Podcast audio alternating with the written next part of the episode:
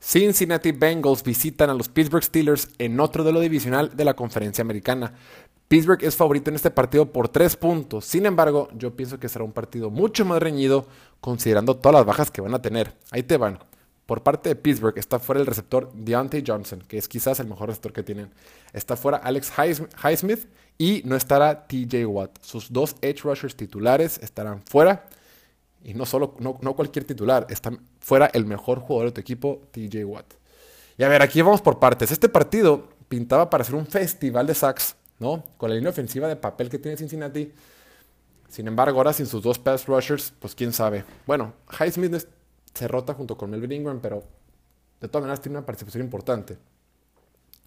En cuanto a Cincinnati, Joe Burrow no se ha visto nada mal este año cuando tiene tiempo para lanzar, entonces será probable que le haga daño a Pittsburgh si no le llega con compresión. Y en el otro lado del balón, en otro lado del balón, Pittsburgh ha intentado correr mucho esta pelota, pero no ha tenido éxito. La línea ofensiva simplemente no consigue el empuje necesario para facilitar la vida a su corredor Najee Harris. El corredor novato le han dado la bola un montón de veces, sin embargo no ha sido efectivo el juego terrestre para Steelers.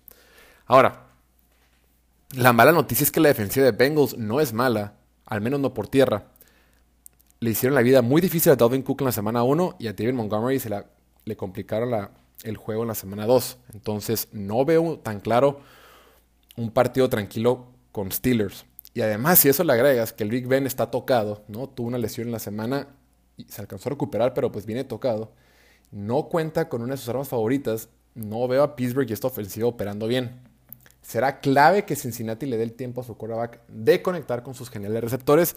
Y así es como yo veo que los Bengalíes pueden ganar de visita este partido por un marcador de 18 a 15.